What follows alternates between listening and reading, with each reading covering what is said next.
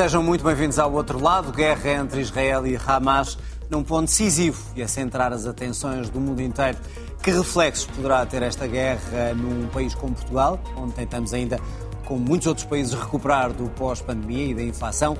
Neste contexto, temos agora uma nova proposta de Orçamento de Estado, com muitas previsões que, com este conflito no Médio Oriente, podem ter que ser também ajustadas. Pistas para o debate desta noite, aqui no outro lado, como sempre, com Ana Drago, o João Taborda da Gama e o Paulo Pedroso. Boa noite aos três. Boa noite também a quem nos está a ver aí em casa ou então ouvir através do podcast nas plataformas habituais. Vamos então olhar para os principais temas da semana e começamos eh, pela proposta do Orçamento do Estado.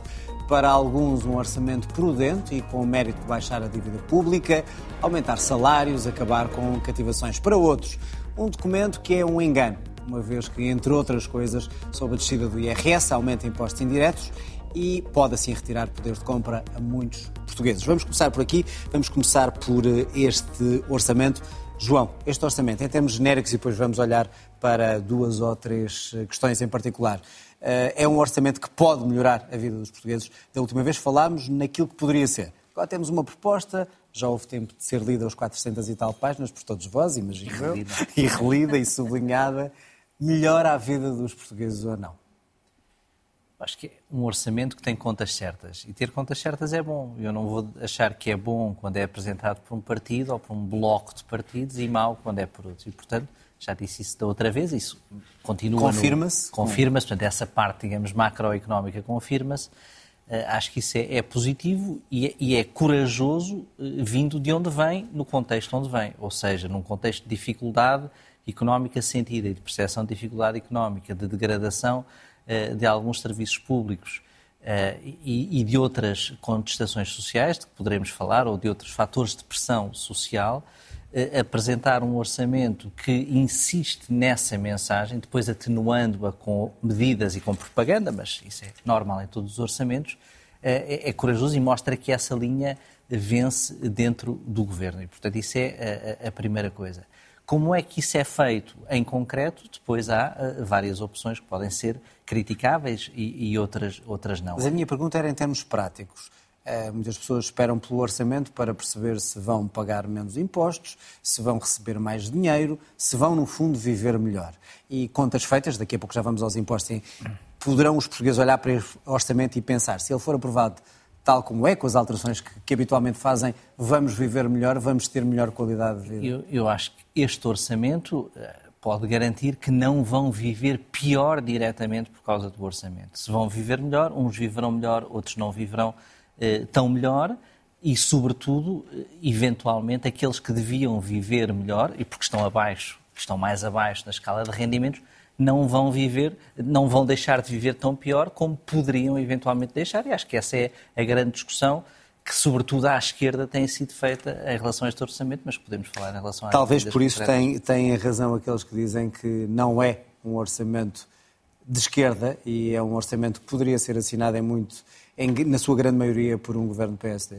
Eu acho que há, há, muito, há muito deste orçamento que poderia vir de, de outros partidos. Aliás, o PSD diz isso quando, quando elogia o equilíbrio financeiro e quando diz que muitas das medidas são copiadas do PSD. É uma, é uma situação difícil, é uma situação difícil fazer oposição quando há muitas medidas que são é, inspiradas ou copiadas e, e quando o, o equilíbrio uh, e o equilíbrio económico é aquele que governos do PSD eh, também fizeram. E, sobretudo, quando é apagada, veremos se na prática sim ou não, a, a, ideia da cativação, que era uma ideia, digamos, algo eh, subretícia para, para conseguir alguns equilíbrios. E, portanto, eh, em relação, em relação à pergunta, acho que essa parte poderia, ser, poderia ser apresentada por qualquer governo que quisesse governar nesta altura, olhando para o futuro e com contas, e com contas certas. Depois a discussão é se neste momento as contas certas valem mais do que as contas incertas e o que fazer com as contas certas, com certeza debateremos agora a seguir.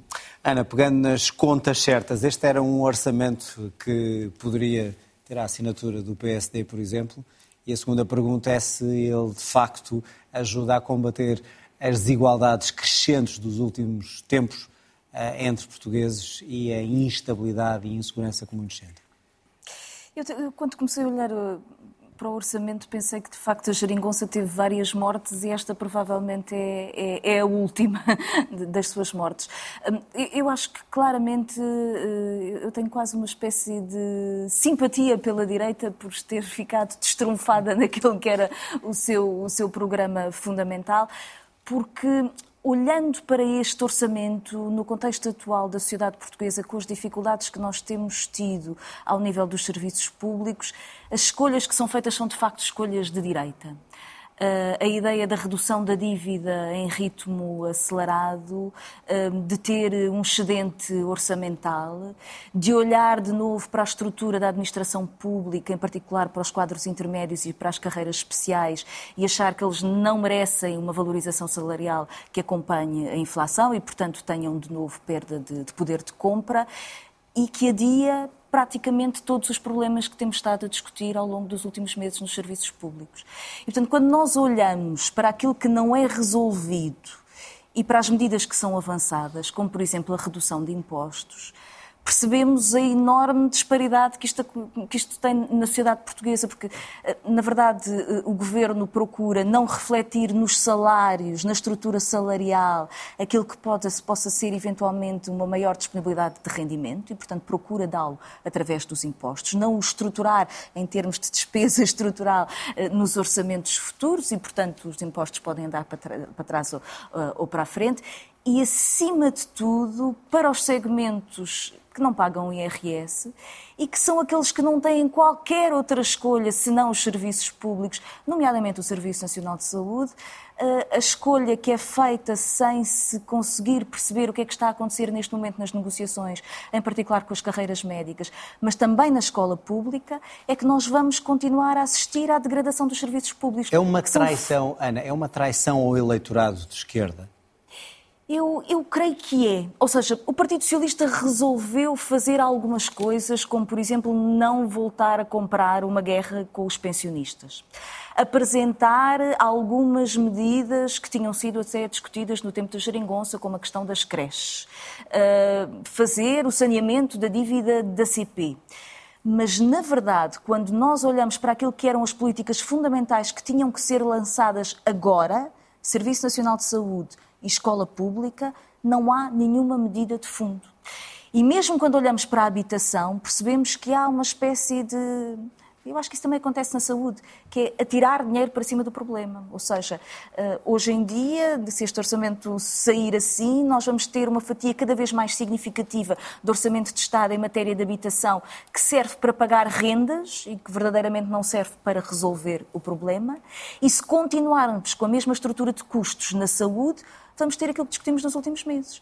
Era que tínhamos, como é que eram aquelas notícias? Havia um anestesista que ganhava 27 mil Ana, euros por mês e então, porque não estava sim, na carreira, então ou seja, devia... ganhava seis vezes um médico. Certo, já vamos à saúde, carreira. já vamos à educação em concreto. É que... deveria, deveria ter sido sacrificada uh, o objetivo, ou sacrificado o objetivo das contas certas para poder satisfazer mais algumas desses, dessas ansiedades e necessidades? Claro, porque isso é que é fazer transformações estruturais, ou seja, é olhar para serviços que estão em crise, que são fundamentais para assegurar os direitos de pessoas que não têm outra escolha, não têm capacidade financeira para ir para o privado, para colocar o filho numa escola privada quando este não tem professores, ou para ir a um serviço, para fazer um tratamento prolongado no privado. E, portanto, qualificar os serviços públicos é fundamental para eh, manter portanto, níveis palavra, de igualdade não em Portugal. Vão, não vão os portugueses viver melhor?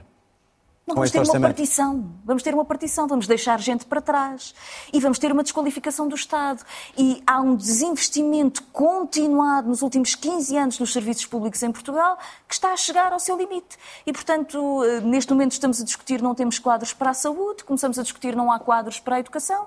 Isto vai alastrar. Já vamos a cada um dessas eh, questões em particular.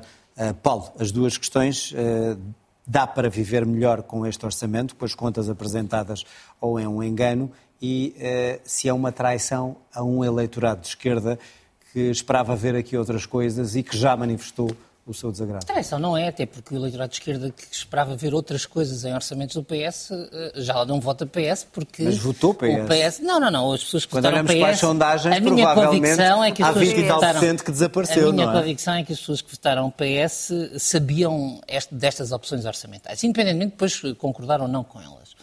Este orçamento é o orçamento do PRR eh, e, portanto há uma recuperação do investimento público, está muito ligada a que agora sim vai haver a execução do PRR. É o orçamento das eleições europeias de 2024. E, portanto, há, um, um, portanto, há uma descida nos impostos diretos e, em particular, no IRS para as famílias da classe média. eleitoralismo, claro. Que, portanto, que o transforma num orçamento típico de ano eleitoral e cria dificuldades à direita e à esquerda, porque nos primeiros meses do ano as pessoas vão de facto sentir uh, uma melhoria nos seus níveis, Bom, níveis de vida. Só pegar nesse, nesse ponto, então quer dizer que é um, orçamento para conquistar votos e não para distribuir o dinheiro de forma como deveria ser mais eficaz. Nesse ponto. Na minha opinião, é antes de mais um, orçamento para conquistar votos. E que tem uma consequência que uh, está a ser apresentada como um desígnio estratégico, mas no fundo é uma consequência deste equilíbrio. O, espaço, o Estado não pode conter despesa, porque o Estado precisa de dinheiro para fazer despesa por causa do PRR. Portanto, pode reduzir em IRS, mas não pode reduzir carga fiscal. E não estou a falar agora do efeito do, da taxa social única sobre o emprego, estou a falar dos impostos dos outros, dos outros impostos. E, portanto, aposta numa compensação pelos, uh, impostos, uh, pelos impostos indiretos. E aqui começa a minha primeira pergunta. Eu tenho duas perguntas sobre este orçamento, digamos, duas. Uh, dúvidas. duas dúvidas, duas reflexões. A primeira é esta. No ano em que antecipamos que a conjuntura internacional se agrava e, portanto, vai haver desaceleração económica, um orçamento amigo da economia tenderia a procurar libertar os recursos possíveis para a economia. E, portanto, seria contracíclico. Este orçamento é como se não estivéssemos à espera de nenhuma mudança no ciclo económico, portanto, segue os cálculos do costume, o desemprego vai ficar estável, o, o digamos, o crescimento vai se conseguir manter no e-mail por força do, uh, por força do PRR e a consequência é que o orçamento não é um instrumento estratégico de combate a um arrefecimento da economia que possa ser induzido pela política do Banco Central Europeu ou pelo agravamento do conjunto. Então aí o PSD, e já vamos ao Pipi e ao Betinho lá mais à frente, tem razão quando critica esse orçamento por ser tão certinho e não ter nenhum rasgo? Depende de saber como é que o PS se coloca. O PS não pode é querer, ao mesmo tempo, fazer a crítica da esquerda e a crítica da direita. Mas por essa... Ah, e, portanto, tem que escolher qual das críticas Mas por essa argumentação, esse orçamento não é o orçamento que este o país precisa. É, assim, este orçamento é um orçamento que não é estratégico no sentido de dizer que não é um orçamento que lance uma estratégia de desenvolvimento para o país, é um orçamento que se adapta a um conjunto de circunstâncias e tem um desígnio. E o desígnio é pensar que, desde que nós sejamos capazes de reduzir o rácio da dívida uh, pública face ao PIB, todos os problemas se resolvem a prazo. A minha convicção é que os problemas que a redução do rácio da dívida face ao PIB pode, pode, uh, pode, pode resolver estão à beira de ser resolvidos. E é aqui que, do meu ponto de vista, nós temos agora, estamos numa certa encruzilhada, porque estes orçamentos dão espaço a afirmação à direita de que todo o dinheiro que damos ao Estado é desnecessário porque os serviços públicos são maus. E se os serviços públicos não melhorarem, esse discurso vai passar a ter outra legitimidade na Por isso é que portuguesa. eu pergunto, não é uma traição a algum eleitorado de esquerda que queria ver um Partido Socialista com maioria absoluta a fazer essas reformas não, e a contrariar ora, é, essa um linguagem do PSD Mas aí está um direita. ponto. O, o, Governo ainda não deu nenhum sinal, desde as últimas eleições, de que vai aproveitar esta maioria absoluta para fazer reformas estruturais. Pois. Esse é, do meu ponto de vista, o ponto. Portanto, o Governo está a gerir a conjuntura. Podemos dizer, não era 2024 porque é ano eleitoral, mas depois de 2025 vai voltar a ser ano eleitoral. E, portanto, o, o, o ponto estratégico é exatamente esse. É, não sendo o orçamento nem um instrumento estratégico para a melhoria dos serviços públicos, nem um instrumento estratégico na visão liberal da economia, no sentido de dizer que vamos aqui absorver o choque externo, é um orçamento, hum, digamos, é um orçamento a surfar eu não direi que é, que é de gestão Vai corrente, na onda, mas é, um orçamento que surfa as ondas e até agora tem dado muito bons resultados aos, Vamos então olhar a quem governa. Para, pronto, e, e, e, a caminho das eleições, a questão é qual é os resultados que traz para, para esta nação. Uh, João, a descida de impostos é de facto uh, um engano? Uh, aqueles que argumentam que é um engano porque desce o IRS e sobem os impostos indiretos, contas feitas, vamos pagar mais impostos do que propriamente beneficiar deles. Ainda, não, eu ainda não percebi essa conta. Ou seja, porque nós não podemos comparar descida do IRS da pessoa Y com subida agregada dos impostos indiretos. É preciso perceber como é que essa conta é feita. E não percebi nem as contas do então, Governo, nem as contas da oposição, para ser franco. Portanto, o PSD não tem razão quando Não diz sei, isso. não sei. A resposta mais honesta Ou seja, é não no sei. fundo, porque... quem recebe, seja, quem tem um alívio no quem? IRS, depois paga mais nos outros impostos indiretos. Mas paga não, mais nos outros impostos indiretos como? Eh, ou não seja, paga mais... Explicado. Não, mas paga mais como? Ah, ah, porque a única medida que há é, é, é, o fim do IVA zero na alimentação. Exatamente, não aumentam as taxas do IVA. Não aumentam não... as taxas do IVA, até descem. Voltamos a ter aquela benesse em Portugal aos néctares, que já tivemos no imposto sobre o açúcar e agora também os néctares. Portugal tem um grande. É o é o leite com chocolate e os néctares têm sempre favores fiscais então, em Portugal. E, portanto, vai descer. Vai descer. Então quer dizer que há, de facto, uma descida de impostos e quem diz o contrário está Não errado. há descida, porque há a subida do cabaz alimentar dos 46 produtos, mas estruturalmente há um desagravamento para vários produtos. E há pelo que eu percebi, abertura para negociar com a oposição, descida de mais produtos. E, portanto, quero ver essa conta no final. Portanto, quero mesmo ver essa conta. Agora, o que há de certeza é uma descida para muitas pessoas de IRS e essa descida é mais universal e, portanto, mais justa do que aumentar estruturalmente a despesa do Estado, que aumenta apenas os funcionários públicos. E, portanto, aí, João, uma coisa é certa, a carga fiscal é vai se subir. um médico bem a carga pago fiscal vai subir. melhor saúde, não é? A carga fiscal vai subir a carga fiscal devido aos impostos subir, indiretos. Mas quem é que vai pagar essa, essa carga fiscal é que ainda não se percebeu. É o contribuinte?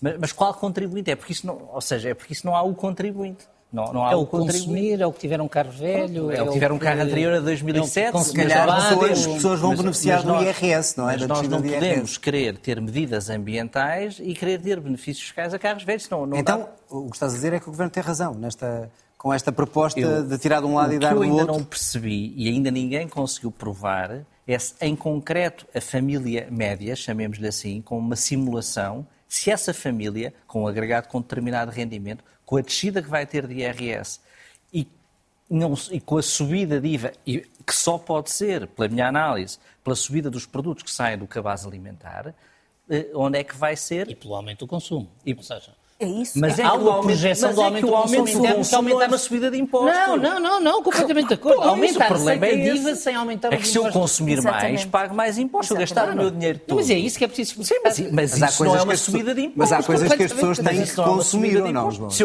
As pessoas têm que consumir e Se, se a continuam a RTP consumir. nos duplicar o que paga, também pagamos mais IRS, mas isso não é uma mas subida de se impostos. alguém consumir, é é mas se, uma al- subida de se alguém consumir o Não é mesmo que está, que está Não, a não, consumir não, não, não. agora Vocês conseguem e pagar um defender o imposto. orçamento do Não, é curioso. É, eu, eu estou espantado. eu- estou aqui, mas eu se calhar estou papel. enganado no lado direito e no lado esquerdo. Deixa-me ver se a Ana Se aumentar o consumo, aumenta o IVA, mas as pessoas pagam mais IVA porque consomem mais, não Só pagam que essa mais costuma IVA ser a estratégia da direita, dizer não aumentámos os impostos. Portanto, portanto, o Primeiro-Ministro tem razão quando diz não há, de facto, esse... Eu quero ver esses números. Esse engano. Eu quero ver esses números, porque se o cabaz, num- num- numa simulação que seja feita, em que um cabaz alimentar esteja com aqueles 46 produtos, seja martelado e as pessoas só consomem aqueles 46 produtos, e agora vai passar a haver IVA nesses produtos e não consomem néctares, aí eventualmente compensa. Mas se for feita uma, um sample mais real, Mas se eu puder eventualmente perturbar a nossa ordem, há aqui uma Claro, questão. Do meu ponto de vista, há aqui uma, há aqui uma que queremos perceber é se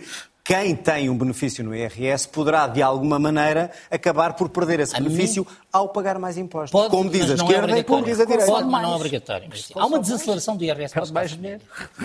há a proteção, a preservação da proteção do rendimento das pessoas de mais baixos rendimentos.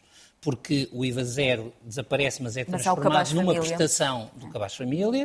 Porque o abono de família é valorizado, porque as pensões são atualizadas acima da inflação, porque o salário mínimo. Portanto, ou seja, há um segmento de pessoas, para, para simplificar, mais pobres da sociedade portuguesa, que têm vários instrumentos favoráveis e, portanto, este orçamento é um orçamento que muito provavelmente vai diminuir as desigualdades na sociedade portuguesa.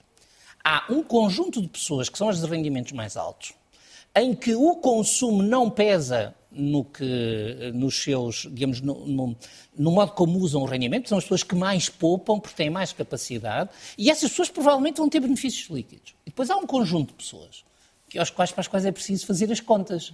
E essas pessoas são, quais são? São as classes médias, que têm um desagravamento no imposto sobre o trabalho, mas que, essencialmente, tudo o que recebem consomem. E essas que tudo o que receberem consumirem e que não forem abrangidas pelo cabaz família, essas muito provavelmente vão ter um efeito neutro. Mas, Portanto, é, isso, é essa a questão. Mas consumindo um, mais. O efeito é distribuicional. Uma, mas consumindo uma descida de impostos que essa... acaba por significar é. um zero na descida de benefícios. O João acabou de, como é que eu ia dizer, desmascarar a iniciativa liberal, porque na verdade, é, é verdade, porque no dia do próprio apresentação do Orçamento de Estado, quando a iniciativa liberal grita aqui Del Rey, o governo está a mentir, afinal os impostos vão subir, as pessoas, eu comecei à procura de, mas que impostos exatamente é que vão subir? Mas é o IVA, mas há um agravamento. É mas há, exatamente, ou seja, o IVA zero termina e o, e o, governo acha que as pessoas é de rendimentos intermédios e que as pessoas também de rendimentos mais elevados vão consumir mais e, portanto, isso vai dar mais receita ao Estado. A taxa não subiu, mas consome-se mais. não portanto, não é bem a mesma mais, coisa de subir impostos. Acho que é preciso. Mas, Exatamente. mas, numa, mas numa questão muito mais prática, Ana, a pergunta e que qualquer pessoa em casa perguntará, sobretudo a esse grupo de pessoas, é aquilo que vou beneficiar com a redução do IRS é de facto significativo e vou ver melhor ou vai acabar por ser absorvido naquilo que eu vou consumir, mesmo não consumindo mais. Essa é a questão para quem tem esse problema e que vai continuar a tê-lo. Ou seja, até que ponto é que essas pessoas estão a ser enganadas? Tipo, vão ter uma grande Não acho que as pessoas estejam a ser enganadas. E acho que, temos, acho que temos que ser claros sobre o orçamento que existe. Ou seja, impostos. Não Estamos for... a falar de não, impostos. Não, foram aumentados impostos. Olhamos e não foram aumentados impostos. Não, mas a questão Portanto, não é isso. É se essas pessoas que vão ter uma redução do IRS acabam por não ter benefício não, nenhum, como acabou de explicar o Paulo, é... ao fazer não, o, consumo. O que tu podes dizer é as pessoas estavam absolutamente afogadas e estavam, tinham restringido o seu consumo. E a partir de agora vão poder retomar algum tipo de consumo que não tinham anteriormente e do qual necessitavam. E aí, à medida que consomem, pagam imposto. Mas não é um aumento de impostos. Acho que temos que... Quer dizer, exatamente, quer dizer, não, não faz sentido. Agora, para a direita, o problema é, o problema Mas, é este. Oh, oh, Ana, não é só a direita. Eu vi a esquerda a falar neste aumento de impostos, não foi só a, a direita. A esquerda até defendeu o descida de impostos. Exatamente. Eu, eu, a esquerda não, não é a direita. Esquerda precisa não, eu, ter uma relação eu, com os impostos. Eu só ouvi a direita para a argumentação. Posso só dizer uma coisa? Vezes, o problema da direita é que ficou sem programa quando o, o, o, Governo apresenta o seu orçamento. Sobre a dívida, sobre o déficit, sobre a descida de impostos, em particular a iniciativa liberal, que acha que para todos os problemas que existem na sociedade portuguesa, aquilo que tem que fazer é descer impostos. A partir do momento em que o Governo lhe rouba uh, o programa, eles ficam sem, sem resposta. E, portanto, resolvem argumentar com esta, ah, mas o governo vai buscar aqui receita no IVA. Sim, mas há consumo associado. E, portanto, eu acho que temos que ser sérios na análise. Eu não gosto deste orçamento pelas razões opostas da iniciativa liberal, mas não ando aqui para enganar pessoas. Acho que ele tem que ser analisado por aquilo que tem. E, portanto, em termos, conclui-se que há uma descida dos impostos. Há uma, e descida de impostos. Não, mas não, não... E as pessoas vão sentir essa descida de impostos. Eu acho que nós temos aqui vários problemas. Nós temos uma classe média que está a ficar, de facto, asfixiada mas que está a ficar asfixiada pela falta de rendimentos de trabalho. E, portanto, quando nós achamos que a argumentação da direita, quando o Partido Socialista acha... Mas olhamos para o, que não para a argumentação para as... da direita, mas para é o orçamento feito por um Partido Socialista com maioria absoluta. É que o Partido Socialista comprou a argumentação da direita. Que o problema dos rendimentos dos portugueses de classe média é um problema de, de taxas de impostos. E não é. É um problema de salários baixos. E que está a contaminar tudo está a contaminar os serviços públicos, está a contaminar a economia portuguesa e a, seu, a sua capacidade de especialização. Eh, temos uma. Quando nós olhamos para os jovens que saem do país, eles não nos dizem é por causa da taxa do IRS. Dizem-nos duas coisas: salário e habitação. E era isso que o governo tinha que se concentrar.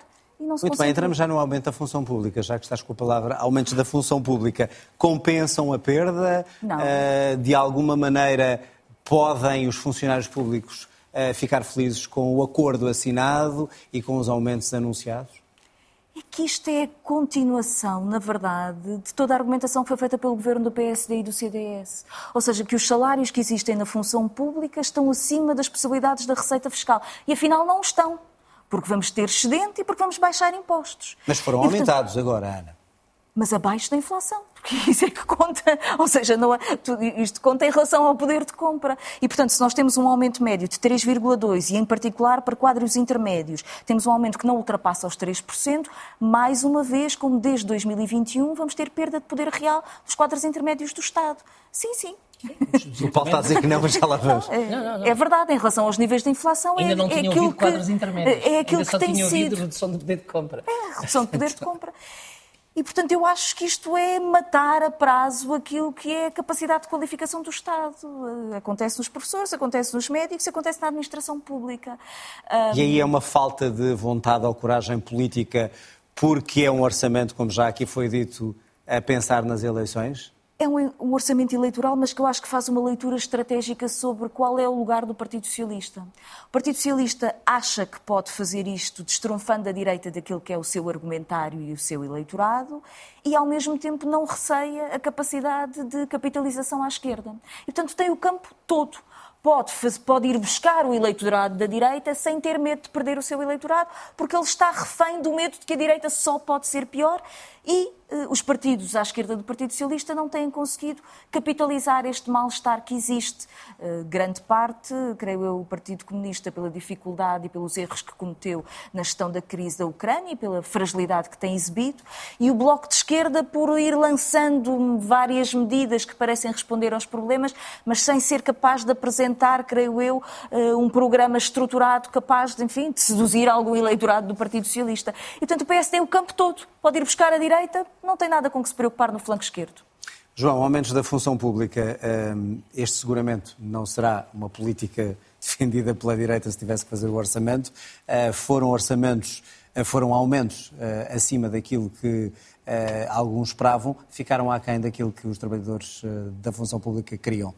Foi um aumento que, deveria, que aconteceu como deveria acontecer ou não? Ou a ideia de que, mais uma vez, é a administração pública que está a receber mais dinheiro do Estado e mais despesa no orçamento?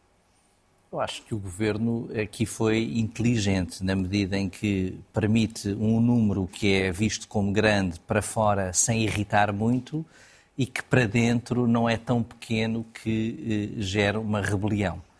Uh, agora, a despesa da administração, da administração, pública é uma despesa estrutural e, e, eu acho que a questão da administração pública em Portugal só se resolve aumentando salários, fazendo diferenciação salarial e permitindo maior flexibilização na contratação e no despedimento. Mas aqui não aconteceu nada disso. Não, porque aconteceu um aumento. Isso. Não, não quer, quer fazer, porquê? Porque, porque, porque tem, medo, um custo. Porque tem medo. Porque medo reforma, eleitoral. Porque tem medo eleitoral. Um governo de direita faria. Porque é difícil. Um governo, nenhum governo fez. João resolve nenhum tudo governo fez. Nenhum governo fez. Se não houver flexibilização na administração pública, nenhum governo vai ter uh, a coragem financeira de pagar aos funcionários públicos e a parte deles o que eles realmente merecem e o que é realmente necessário para atrair os melhores para a administração pública.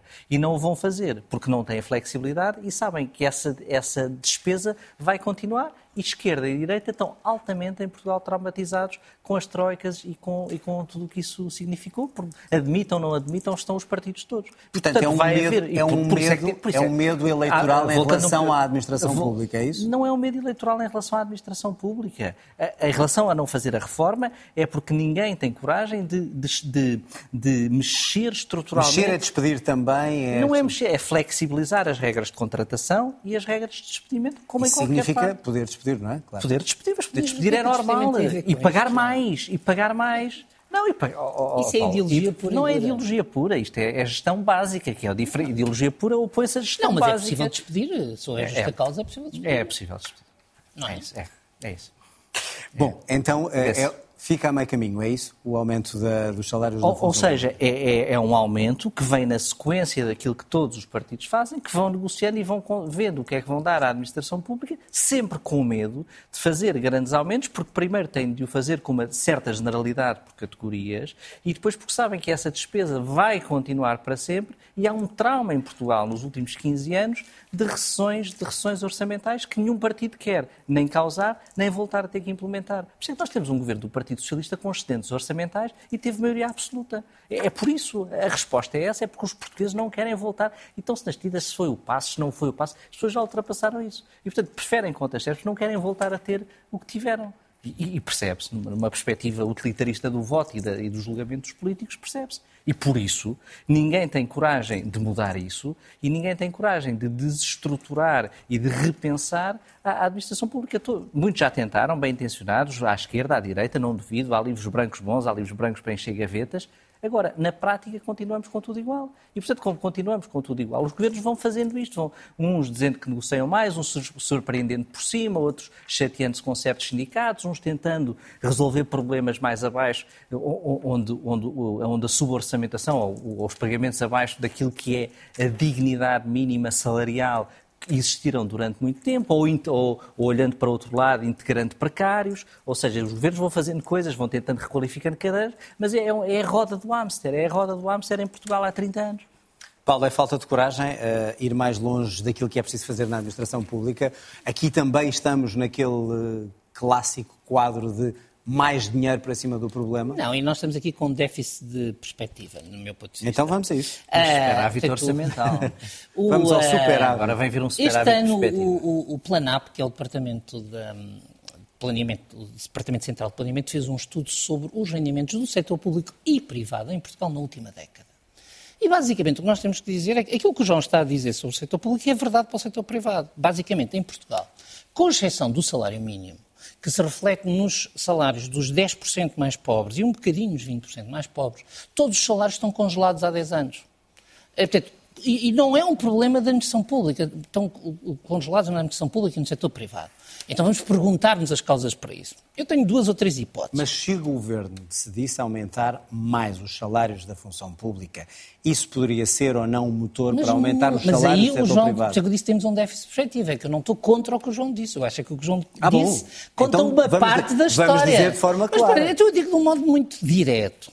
Nunca nenhum, em nenhum sítio do mundo se promove a igualdade salarial e subidas salariais sem força da parte assalariada. E um dos efeitos da Troika é que também os assalariados ficaram com medo. Uh, ou seja, ficaram. os portugueses têm medo. Quer dizer, e não se... Muitos desses votaram. Ainda não nos libertamos. Claro. Ainda não nos libertamos claro. coletivamente. Tem sido uma espécie de interiorização da Troika. Claro que leva a que não haja pressão. Porque reparem, eu, eu dou sempre aqui um exemplo recente. É o governo rompeu as negociações, portanto, anunciou que não melhorava a, situa a, situação dos salários dos médicos com os sindicatos dos médicos. E os sindicatos dos médicos, que são de diferentes orientações políticas, aceitaram o fim da negociação e cruzaram os braços. Não é verdade, amanhã não, depois calma. há greve. Não, isso é agora.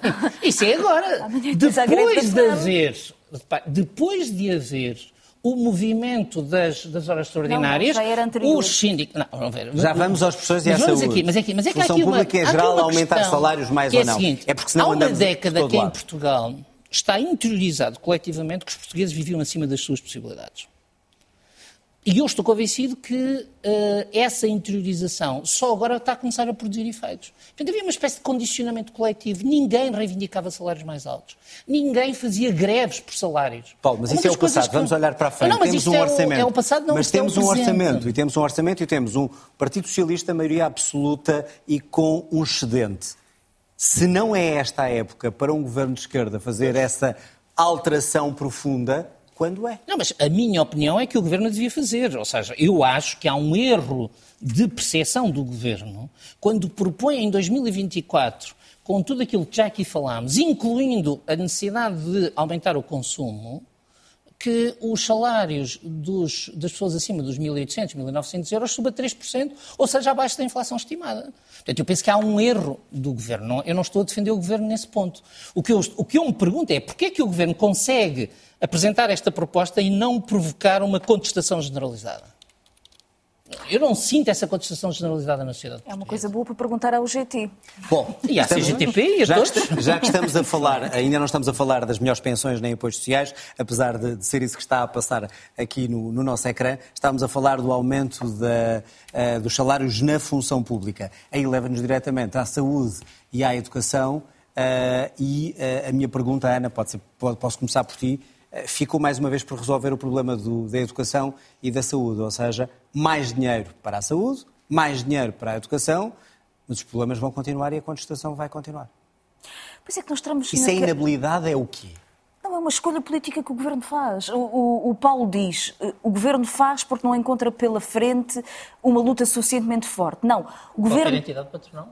Tem havido lutas bastante fortes. É. Então não tem havido. E altamente na, eficazes. Na educação não tem havido. Não, o que há é uma escolha continuada, uma escolha continuada do governo em derrotar qualquer tentativa de luta sindical. E, portanto, este governo não é um governo interessado, não é um governo interessado em que, como dizia o outro, eu não quero fazer isto, mas vocês podem me obrigar, que é um pescar de olhos ao movimento sindical e dizer vocês podem forçar e fazer uma luta social suficientemente forte. Não, o governo do Partido Socialista sucessivamente tem tentado derrotar os próprios sindicatos que não se radicalizam. E, portanto, ao lado aparecem outros, mais populistas, mais inorgânicos, não sabemos exatamente o que é que vai acontecer. Dos vários instrumentos que o governo do Partido Socialista tinha para estruturar um aumento salarial global, utilizou apenas um, salário mínimo nacional. Na legislação do trabalho, eu ainda quero ver quais são verdadeiramente os seus resultados, porque a legislação do trabalho pode ser bonita quando está escrita no papel, mas depois tem que ter um mecanismo de fiscalização. E um dos problemas fundamentais. Ana, vou não, voltar, professores não, não. e médicos. É, é que não, senão não conseguimos chegar nem a metade do orçamento. Mas é que a questão é esta. Na saúde, o problema que nós temos é um problema de salários. E, portanto, aquilo que nós queremos saber é: Manuel Pizarro é ou não um ministro que vai conseguir um acordo com os sindicatos. Podemos atirar mais dinheiro para cima da saúde. Vai acontecer o mesmo que aconteceu antes, que é excesso de privado no Serviço Nacional de Saúde, que desestrutura completamente os serviços. Aquilo que nós assistimos com as demissões de diretores clínicos é que eles têm médicos contratados nos seus serviços que não permitem estruturar um serviço com qualidade e com segurança. E, portanto, não podemos continuar a atirar dinheiro para cima dos problemas. Temos que ter uma resolução e, portanto, um acordo com os sindicatos. O mesmo tem que acontecer na educação. E na educação o problema é mais profundo, porque eu creio que nós temos hoje na sociedade portuguesa uma classe que perdeu grande parte daquilo que era o seu estatuto social. E, portanto, vamos ter no futuro, e este orçamento pela via salarial e pela forma sucessiva como o governo do Partido Socialista resolve sempre enfrentar as negociações com os sindicatos dos professores, um problema de desqualificação. Ou seja, não vamos ter jovens verdadeiramente a querer ser professores. E, portanto, eu acho que nós, a prazo, temos um problema. E, e olho para o Partido Socialista e penso, são incapazes de aprender com os erros do passado. Incapazes.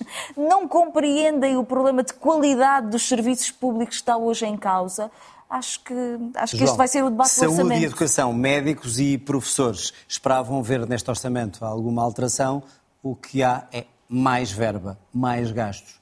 E o problema vai se manter. Ou seja, o orçamento resolve alguma coisa, não resolve, persiste no erro. Eu, aqui, aquilo que me parece que vai acontecer é que o governo vai negociar com os médicos e vai deixar cair os professores. É o meu, meu instinto, ou a minha análise. Prova que não é um reflexo de Pavlov, é uma estratégia.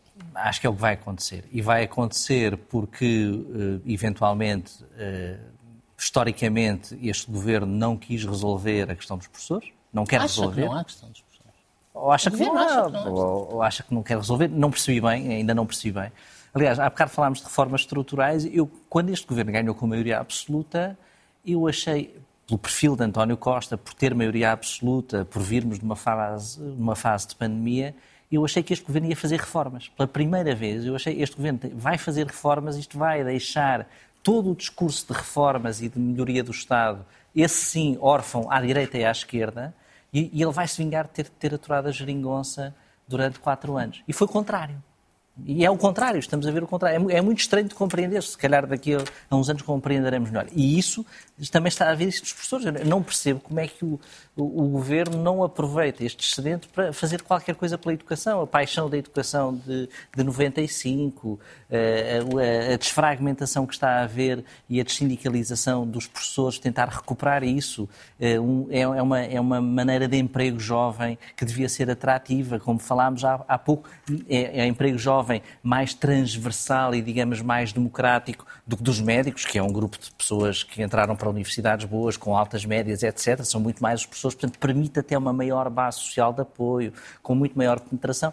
E o governo parece que não quer resolver isso. Não quer resolver isso. Quanto aos médicos, eventualmente pelas lutas eh, que foram aqui referidas, pelas lutas do, dos, dos movimentos sindicais novos, ou dos novos movimentos, não sei qual é o termo Os correto. Inorgânicos, quase. É? Inorgânicos. Quase. O governo, e pela preponderância também do Ministro da Saúde, eh, do, do governo, que quer ser obrigado, provavelmente, a resolver, vai haver uma resolução melhor. Estamos a ter acelerado. Paulo, professores e, e, e, médicos ficam o problema na mesma. Não, não fica na mesma. Em primeiro lugar, parece. Ou seja, mais dinheiro resolve não, o problema? Parece-me claro que há um problema de carreiras médicas que o governo, depois deste movimento, Já havia percebeu. Antes. Não, há, e o governo entendia que não era um problema que pudesse ser uh, enfrentado agora.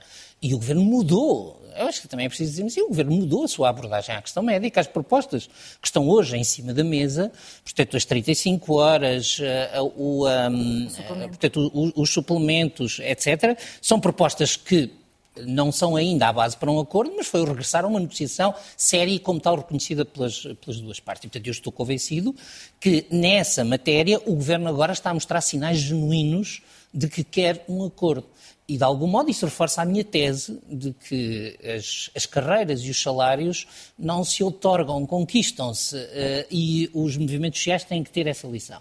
No que diz respeito aos professores... Então, no que diz respeito aos professores, então qual é o teu conselho? Na minha, não, mas na minha opinião, no problema dos professores é um, um problema completamente diferente, porque há dois problemas diferentes nos professores. Um é a chamada recuperação do tempo perdido. E eu direi, com este governo e este primeiro-ministro, essa recuperação nunca acontecerá, aconteça o que acontecer de conflitualidade social, porque o governo entende que é injusta, que é uma injustiça relativa face aos outros funcionários públicos. E, portanto, o Governo só corrigirá isso quando entender que tem condições para corrigir para todos os funcionários públicos.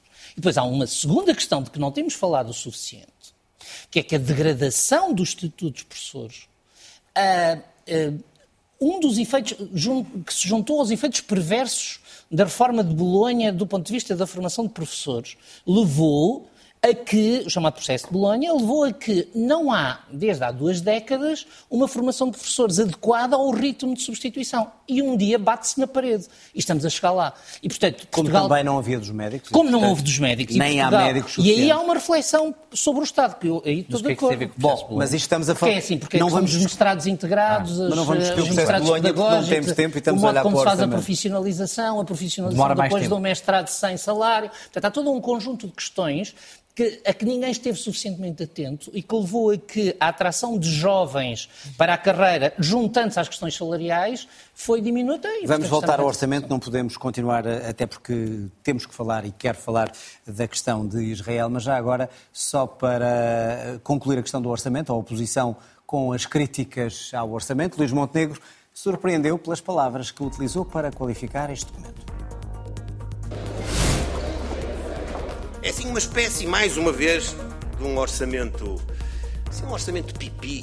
Um orçamento que parece bem vestidinho, muito apresentadinho, mas que é só aparência. É assim muito betinho. Parece que faz, mas não faz. Apresenta objetivos, apresenta ideias, apresenta, mas depois não concretiza nada. É pronto, é um, é um fato. É um fato. Um orçamento pipi e betinho. João, é assim que se deve caracterizar um orçamento se queremos fazer uma oposição e mostrar ideias diferentes? Não perdeu a oportunidade de dizer o que é que estava mal? Eu acho que hum, esta, estas declarações de Luís Montenegro, calculo, presumo, eh, que se devem inserir numa estratégia Popular. de mostrar que o PS governa para as elites, que está totalmente vendido às elites e que não conhece o país real. Caso não seja essa estratégia, acho que. Resultou? Foi... Não sei, vamos ver. Uma estratégia é algo que tem que ser aplicado em vários atos. Agora, já tínhamos tido António Costa a chamar queques à iniciativa liberal e eu disse aqui que 90% dos jovens portugueses não sabem o que é um queque, a não ser o bolo da pastelaria. Mas um betinho sabe. Um betinho um sabe. Betinho e pipi, talvez não. Acho que, acho que é outra coisa. Estas palavras são aquilo que tu estavas a tentar dizer que o Governo está a fazer com este orçamento, Sim. que é pipi, que é betinho? Não, não, não, não, não. Eu acho que o Luís Montenegro não diz nada naquela intervenção porque não tem nada para dizer. E, portanto... Mas não caracteriza o orçamento não, como, não caracteriza como tu orçamento. dizias, que era um orçamento de direita? Exatamente, como ele não tem nenhuma crítica para fazer, faz uma crítica de que parece que está bem vestido, mas não se sabe bem mesmo se está bem vestido mais nada para dizer, ou seja, Paulo. não tem nenhuma argumentação política. Eu, há uma coisa que aprendi quando estava, quando tinha funções de porta-voz num partido de oposição. Há momentos em que a pressão para falarmos é enorme e nós ainda não temos nada para dizer. E eu acho que o que aconteceu a, a Montenegro é que ainda não tinha nada para dizer nada, sobre o orçamento uh, e caiu na asneira de não estar calado. Uh, e, portanto, nem sequer creio que tenha sido nenhuma grande, uh, grande estratégia. Uh, porque o PSD até tem um discurso, o que aliás, salvo erro hoje ou ontem, julgo que hoje fez o seu líder parlamentar. Quer dizer, está com uma um mão, tira com a outra. Do meu ponto de vista, foi, foi um discurso branco. Frequentemente as pessoas, quando têm que falar, fazem discursos brancos. Houve uma necessidade de fazer um discurso branco, depois foi infeliz porque as figuras de estilo não saíram bem e porque o partido que tem a JSD não pode acusar os outros de serem betinhos. E, e pipis, que ainda não sabemos o que é, embora uh, Medina, o Ministro das Finanças, tenha tentado essa tradução lá fora. Bom, vamos uh, olhar para a guerra entre o Hamas e Israel. A situação centra-se agora na intervenção militar anunciada por Israel, um direito de defesa israelita, diz Tel Aviv, perante o ataque terrorista do Hamas, encurralado no meio de toda esta guerra. Estão os palestinianos. Mais de um milhão foi para o sul da faixa de Gaza, um conflito onde ninguém é poupado, onde as crianças de ambos os lados têm estado a ser assassinadas feridas de forma brutal. Não há outra forma de o dizer. Um conflito que ameaça escalar fronteiras e que, inevitavelmente, vai ter efeitos na vida do mundo inteiro e, claro, aqui também em Portugal. Pois é, aguentar, tem de aguentar. Aguenta é com custos enormes. Quer dizer, de facto, nós já vimos primeiro o custo da, da guerra na Ucrânia, a isto se soma agora um conflito cuja duração também ninguém sabe qual será. O mundo aguenta, aguenta, mas isso significa custos muito elevados, custos, sobretudo, muito elevados para os mais pobres, pobres pessoas, pobres regiões, pobres estados, pobres continentes. Aqueles que sofrem sempre mais são aqueles que menos têm. Muito bem, a declaração do, do Presidente da República, João, esta guerra, e já falaram aqui, iremos infelizmente falar dela nos próximos programas, porque está para durar, não tem um fim à vista, antes pelo contrário, nem uma solução fácil. É uma guerra que é inevitável o, escalar para o mundo inteiro, de tudo o que está ali a acontecer, para além da condenação óbvia. Acho, que a guerra, o que vai acontecer, é inevitável acontecer. Uh, acho que o que devia ter sido evitado é que é uma guerra, eh, e se for uma invasão, e é aquilo que parece que vai acontecer, não se percebe qual é que é o fim estratégico do ponto de vista de Israel. E, portanto, é uma guerra que vai aproveitar um momento, digamos, de grande condenação dos ataques terroristas do Hamas e que vai pôr em prática aquilo que é uma corrente militar e estratégica de parte do governo de Israel, do anterior e deste. Eh, Agora, parece-me é que estrategicamente Israel quer o que quer ocupar Gaza e ficar a mandar em Gaza e responsável por tudo o que aconteça de mal em Gaza, como já teve no sul do Líbano e não correu bem. Eh, qual é que é a alternativa ao Hamas? Essa alternativa tem sido preparada e tem sido estudada e tem sido acarinhada e financiada e treinada? Eh, e, portanto, aquilo que me parece é que se for isso, pode não ser, não sabemos, mas que se for isso, além da destruição humana, etc., estrategicamente eh, é algo que vai no sentido de beneficiar aqueles que querem eh, o terrorismo, aqueles que querem uma, uma Palestina eh, dominada por terroristas, vai no sentido de beneficiar o Irão e vai no sentido de enfraquecer Israel, porque vai, depois o que aconteça na Cisjordânia vai ter de ter uma ou duas guerras ao mesmo tempo, vai ficar totalmente enfraquecida e isso tem sido a estratégia do, do fundamentalismo islâmico sendo que isso vai atrair recursos militares enormes dos Estados Unidos para Israel, se for uma invasão prolongada, o que é perigosíssimo do ponto de vista. E a pergunta era como é que isso pode escalar indiretamente, o que é perigosíssimo do ponto de vista daquilo que deve ser o objetivo dos Estados Unidos, que é financiar uh, e ajudar a Ucrânia no combate à Rússia. Paulo, até que ponto é que os Estados Unidos vão conseguir parar o governo israelita de entrar por Gaza adentro e destruir tudo o que encontrar à frente? Conseguir parar não conseguem, porque há uma solidariedade... Até agora têm pelo menos conseguido adiar. Não, tá, conseguirão dissuadir e há uma solidariedade forte entre os Estados Unidos e Israel, que eu diria que é muito mais indestrutível do que a Ucrânia, uh, e, que, uh, e, que vai, e que vai acontecer. A minha primeira preocupação imediata é o desastre humanitário. Uh, e, portanto, há um risco de desastre humanitário. O Secretário-Geral António Guterres já chamou a atenção para isso e já disse que as Nações Unidas estão preparadas para o mitigar. E há uma responsabilidade coletiva de Israel, do Egito, do Líbano, antes de mais, porque são as nações vizinhas, eh, e da comunidade internacional de evitar esse desastre quando já estamos com um milhão de pessoas. O Conselho de Segurança está reunido. Quando já estamos com um milhão de pessoas Pela votação que sabemos que habitualmente acontece, Pois, nada irá adiantar. Sim, mas, mas há, a questão dos corredores humanitários e da ação humanitária, por vezes a comunidade internacional consegue impor-se, e para mim neste momento é o maior desejo para, que, para, mitigar, eh, para mitigar esse desastre. Depois, nós não sabemos a extensão da estratégia retaliatória de Israel. Eu não acredito mas uh, vale o que vale, que Israel tenha um plano de ocupação militar prolongada. Uh, até porque só teria desvantagens.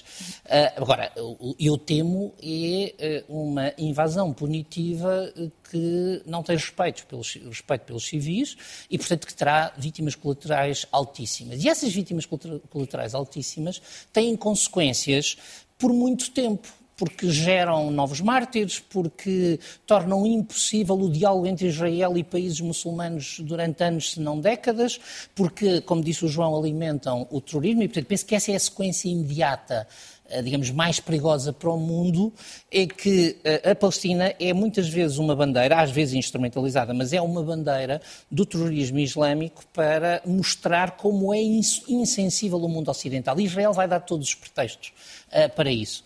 Em terceiro lugar, parece-me que neste contexto, o João disse bem, Israel, os Estados Unidos vão ter um esforço militar em Israel eh, e nós não sabemos, eu não sei, qual é a capacidade de destruir militarmente o Hamas que Israel tem. Eh, e até hoje tem-se demonstrado que não tem sido capaz. Israel está-se a preparar para uma guerra nas três frentes portanto, com a Síria, com o Temos Líbano e com. Uh, é demorou 20 anos a destruir a Al-Qaeda, o ISIS. Portanto, essa é a parte, é finalmente, a parte, digamos, mais prolongada, é que não é seguro que Israel possa destruir a capacidade militar do Hamas, como foi capaz de pôr em contenção exércitos convencionais nas guerras anteriores. Ana, não havendo, obviamente, solução e, e temendo-se o pior se, se, se a escalada avançar, as consequências para o mundo, quer em termos de guerra, quer em termos de, todo aquilo, de tudo aquilo que o mundo estava a tentar sair, uh, poderão ainda ser piores.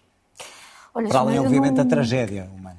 Eu, eu, não, eu, eu tenho vivido com grande dificuldade estes últimos dias, porque depois de termos assistido a um crime absolutamente hediondo em, em Israel, um, com uma estratégia militar do Hamas absolutamente assustadora, um, estamos a assistir nos últimos dias a uma carnificina que vai aumentando o número de mortos a cada dia. Uh, que passa um, e, portanto, eu, eu, eu não consigo um, entender uh, como é que uh, a comunidade internacional não consegue ter uh, uma capacidade de pressão sobre Israel que lhe faça ver que a defesa de Israel não pode depender da morte de civis e de crianças, como temos visto nos últimos dias. E que, portanto, a situação humanitária em Gaza e um, a morte de civis, de crianças, de mulheres nos últimos dias é absolutamente insuportável. E terá consequências em todo o lado, em todo o lado. Uh, o Paulo dizia, Palestina, às vezes instrumentalizada e tem sido pelo Hamas para as piores razões mas em parte significativa do mundo é a última luta colonial. E, portanto, cria uma divisão no conjunto da comunidade internacional que divide o mundo, mas também divide as nossas próprias sociedades. E, portanto, aquilo que eu estou à espera é que as democracias ocidentais que supostamente nos representam sejam capazes de parar esta estratégia de terror que está a ser implementada Vamos aguardar para ver se isso é possível e se uh, a bondade humana ultrapassa o terror dos extremistas. Obrigado aos três, obrigado também a si que nos viu ou ouviu aí do outro lado. Pode rever o programa na RTP Play e em podcast nas plataformas habituais. Tenha uma boa noite, até para a semana.